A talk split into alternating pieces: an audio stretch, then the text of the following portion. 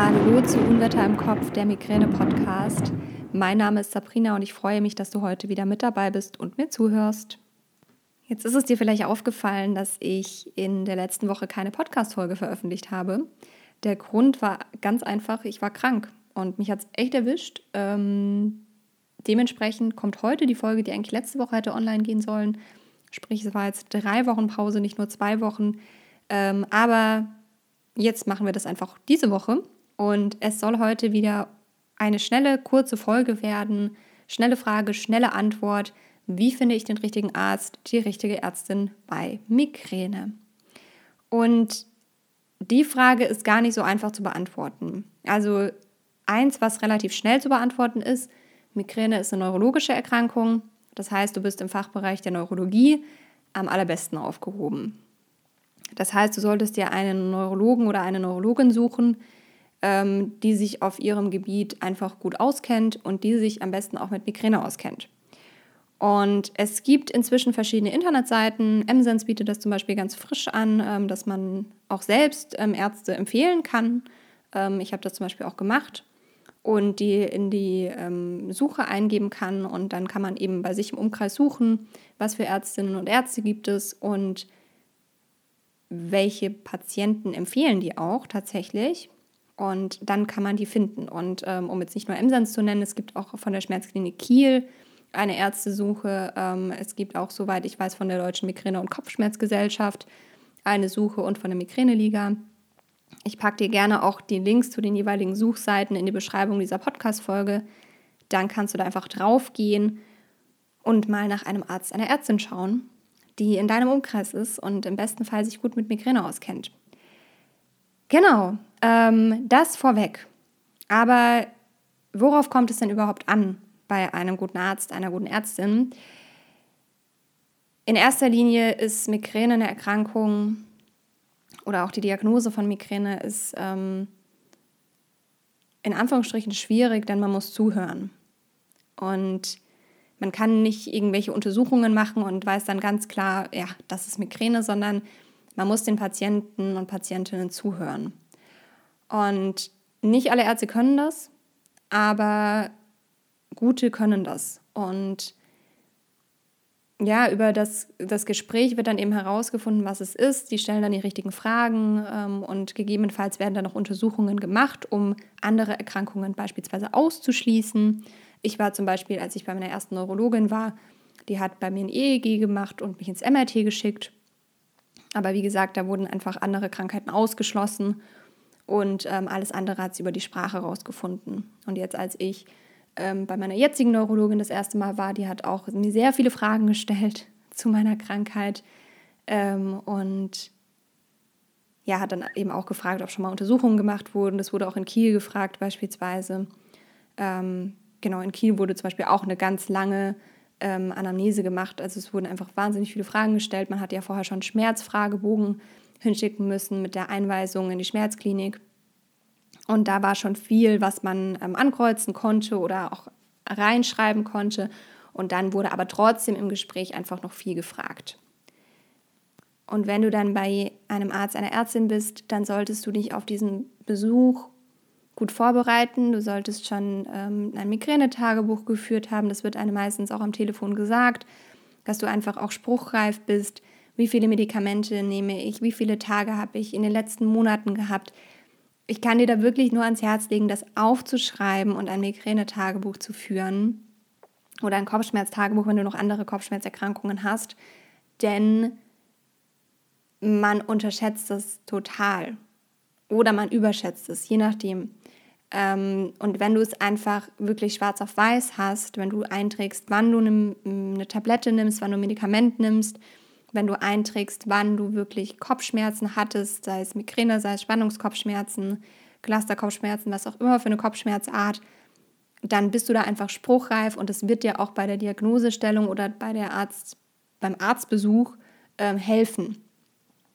Und ähm, schreib dir auch deine Fragen auf, Schreib dir am besten auch auf, was du schon alles probiert hast, was du schon alles gemacht hast, gerade wenn du vielleicht schon bei verschiedenen Ärztinnen und Ärzten warst, dass du wirklich spruchreif bist und das auch ja, ich, ich habe den Eindruck, man ist mit dem Arzt, der Ärztin auf einer ganz anderen Wellenlänge, wenn man gut vorbereitet ist und ähm, man wird nicht so schnell überrannt. Und ähm, wenn ich dann ganz genau sagen kann, ich habe im Dezember 2019 ähm, Topiramat ausprobiert gehabt und habe das nicht vertragen, im November war es, ähm, dann weiß die Ärztin, ah, okay, die hat wirklich einen Plan und die setzt sich mit der Krankheit auseinander. Ähm, und dann habe ich den Eindruck, das ist einfach eine ganz andere Wellenlänge. Was mir persönlich wichtig ist bei meinen Ärzten, ist, dass sie mich ernst nehmen und dass sie mich mit einbeziehen in den Prozess.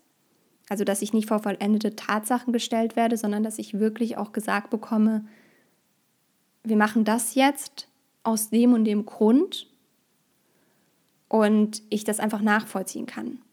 Und dass ich dann aber auch an der richtigen Stelle sagen kann, nee, ähm, das möchte ich nicht aus dem und dem Grund. Oder dass ich Fragen stellen kann, was sind die Nebenwirkungen, was ist dies, was ist das, ähm, dass ich einfach Antworten bekomme und dass ich ernst genommen werde. Das ist mir persönlich am wichtigsten. Und im besten Fall machst du dir auch einfach mal Gedanken, was ist dir denn überhaupt wichtig, wenn du bei einem Arzt oder bei einer Ärztin bist. Genau. Ähm, das so viel zum Thema.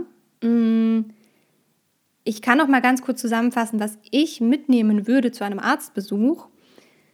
Das ist das Kopfschmerztagebuch.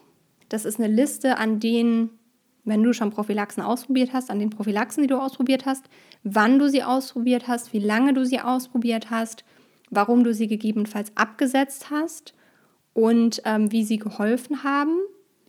Ich habe zum Beispiel einfach ähm, für mich mal so, ein, so eine Übersicht gemacht, da habe ich draufgeschrieben, äh, welche Prophylaxe habe ich genommen, wann habe ich sie genommen, wie lange habe ich sie genommen, was waren meine Nebenwirkungen warum habe ich sie abgesetzt? Einfach so eine Übersicht. Und äh, die habe ich abgelegt. Dann habe ich ein Migränetagebuch. Ähm, das habe ich schon gesagt, Migränetagebuch, Prophylaxenübersicht, ähm, was man vielleicht sonst noch an Maßnahmen gemacht hat, an vielleicht auch nicht, äh, nicht medikamentösen Prophylaxen, was man so tut, ähm, wie oft man das tut, also ob man einmal im Monat meditiert oder jeden Tag ähm, oder dreimal die Woche eine progressive Muskelentspannung macht zum Beispiel und äh, zweimal joggen geht was auch immer, dass man das noch hat und dass du das einfach wirklich für dich hast und ähm, notiere dir vorher auch deine Fragen. Also das ist ähm, für mich immer ganz wichtig, weil sonst gehe ich aus dem Arztbesuch raus, ich gehe aus dem Sprechzimmer raus und merke, okay, ich habe die Hälfte nicht gefragt, die ich eigentlich fragen wollte. Oder mir fällt dann auf der Heimfahrt ein, ach, das wolltest du noch fragen und jetzt hast du es vergessen. Deswegen, ich schreibe mir immer vorher alle meine Fragen auf. Ähm, und das ist bisher bin ich da immer sehr gut mitgefahren. Genau. Und ich möchte dich jetzt zum Ende der Folge noch motivieren und ermutigen, es ist nicht in Stein gemeißelt. Ich war mit 16, 17 das erste Mal bei einer Neurologin und habe einfach direkt gemerkt, das passt nicht. Sie hat sich zwar mit Migräne, glaube ich, relativ gut ausgekannt oder kennt sich relativ gut aus, sie gibt es noch. Ähm, zumindest mit diesen Standardthemen, also Standardprophylaxen und so weiter. Ähm, aber ich habe einfach gemerkt, das passt nicht und sie geht auf eine Art und Weise vor, die für mich nicht passt. Und dann bin ich zu der nicht mehr gegangen. Und dann bin ich mal zu einer Schmerzärztin. Das hat überhaupt nicht gepasst, ähm, auch von ihrer Arbeitsweise her. Dann war ich lange bei meinem Hausarzt, wo man auch dazu sagen muss, der kennt sich wirklich gut aus mit Migräne. Ähm, habe viele Jahre irgendwie selbst behandelt und bin selbst irgendwie durch. Und dann im Juli 2019, ja, 2019 bin ich dann zu meiner äh, jetzigen Neurologin gekommen und ähm, fühle mich da sehr gut aufgehoben und sehr ernst genommen und ähm, sie nimmt mich in den Prozess mit. Ich kann ihr auf alle Fragen stellen, die ich habe.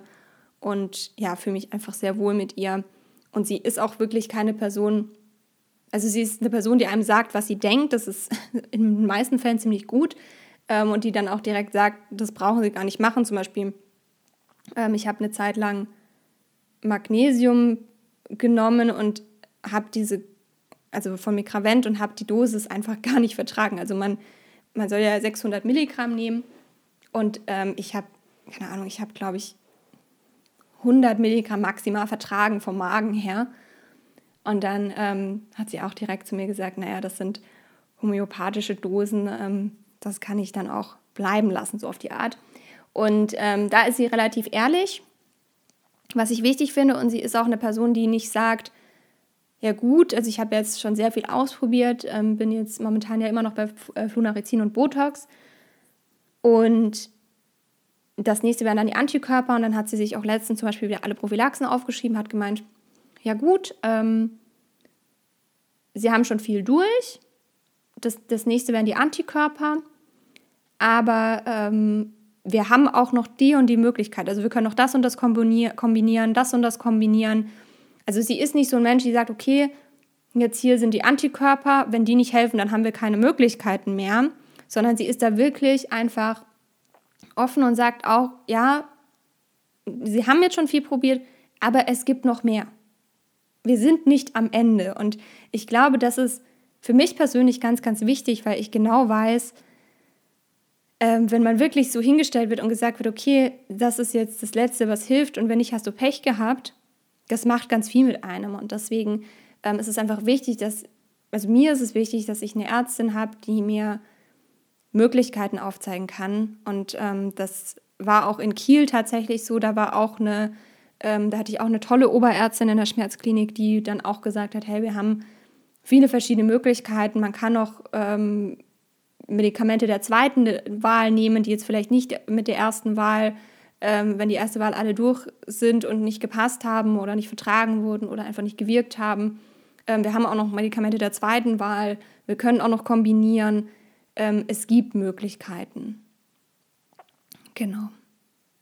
Ja, ähm, das war's von meiner Seite. Ich freue mich, wenn du bei mir auf Instagram vorbeischaust. Da findest du mich unter Unwetter im Kopf. Ansonsten hören wir uns hoffentlich in zwei Wochen wieder. Du darfst auch gerne in meine geschlossene Facebook-Gruppe kommen, die heißt Unwetter im Kopf, der Migräne-Austausch. Stimm bitte den Regeln zu und beantworte die Eintrittsfrage, dann wirst du zugelassen. Und ja, ich freue mich, wie gesagt, wenn du diesen Podcast, äh, wenn du nächstes Mal wieder einschaltest. Und ich freue mich, wenn du den Podcast teilst äh, mit allen Menschen in deinem Umfeld, die das Thema interessiert. Und jetzt wünsche ich dir einen ganz, ganz wundervollen Tag. Ich hoffe, dir geht's gut und bis zum nächsten Mal. Deine Sabrina.